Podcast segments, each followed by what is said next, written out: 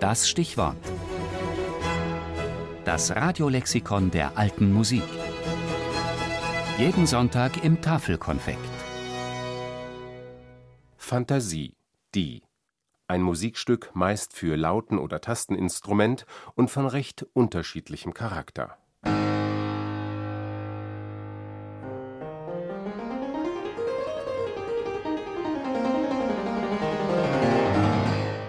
Besonders aber kann ein Klavierist vorzüglich auf allerlei Art sich der Gemüter seiner Zuhörer durch Phantasien aus dem Kopfe bemeistern.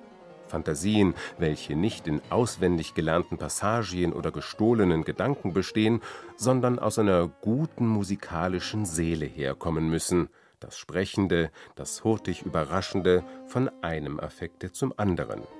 Ich habe hiervon eine kleine Anleitung entworfen schreibt Karl Philipp Emanuel Bach in seinem Versuch über die wahre Art, das Klavier zu spielen und untertreibt damit.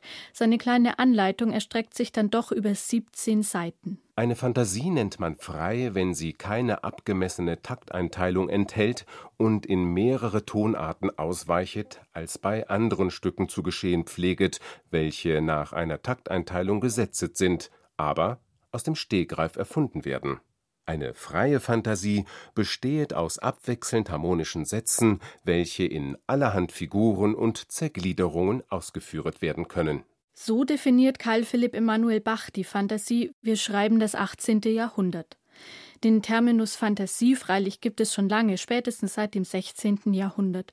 Er meint ein Musikstück von freier Struktur, das eine Verwandtschaft zur Improvisation aufweist und sich deutlich abgrenzt von den in Renaissance und Barock so beliebten Tanzsätzen. Da gibt es Fantasien, die sind erstaunlich kurz und nicht viel mehr als Akkordbrechungen, besonders beliebt bei den Lautenisten des 16. Jahrhunderts. Der Klang des Instruments wird vorgestellt, ein paar kurze Melodiestückchen gespielt, ein paar Akkorde angeschlagen.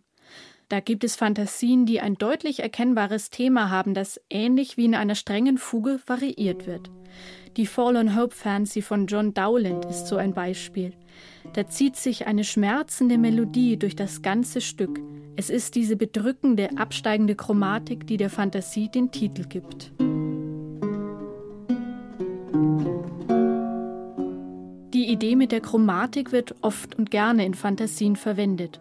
Auch werden im Lauf der Zeit mehr und mehr bereits vorhandene Stücke als Vorlage für eine Fantasie herangezogen oder Fantasien als Ostinato-Stücke konzipiert. Das sind die Fantasien, die als ein Präludium zu einem anderen Stück hinleiten und Fantasien, die über einen bekannten Choral gesetzt werden.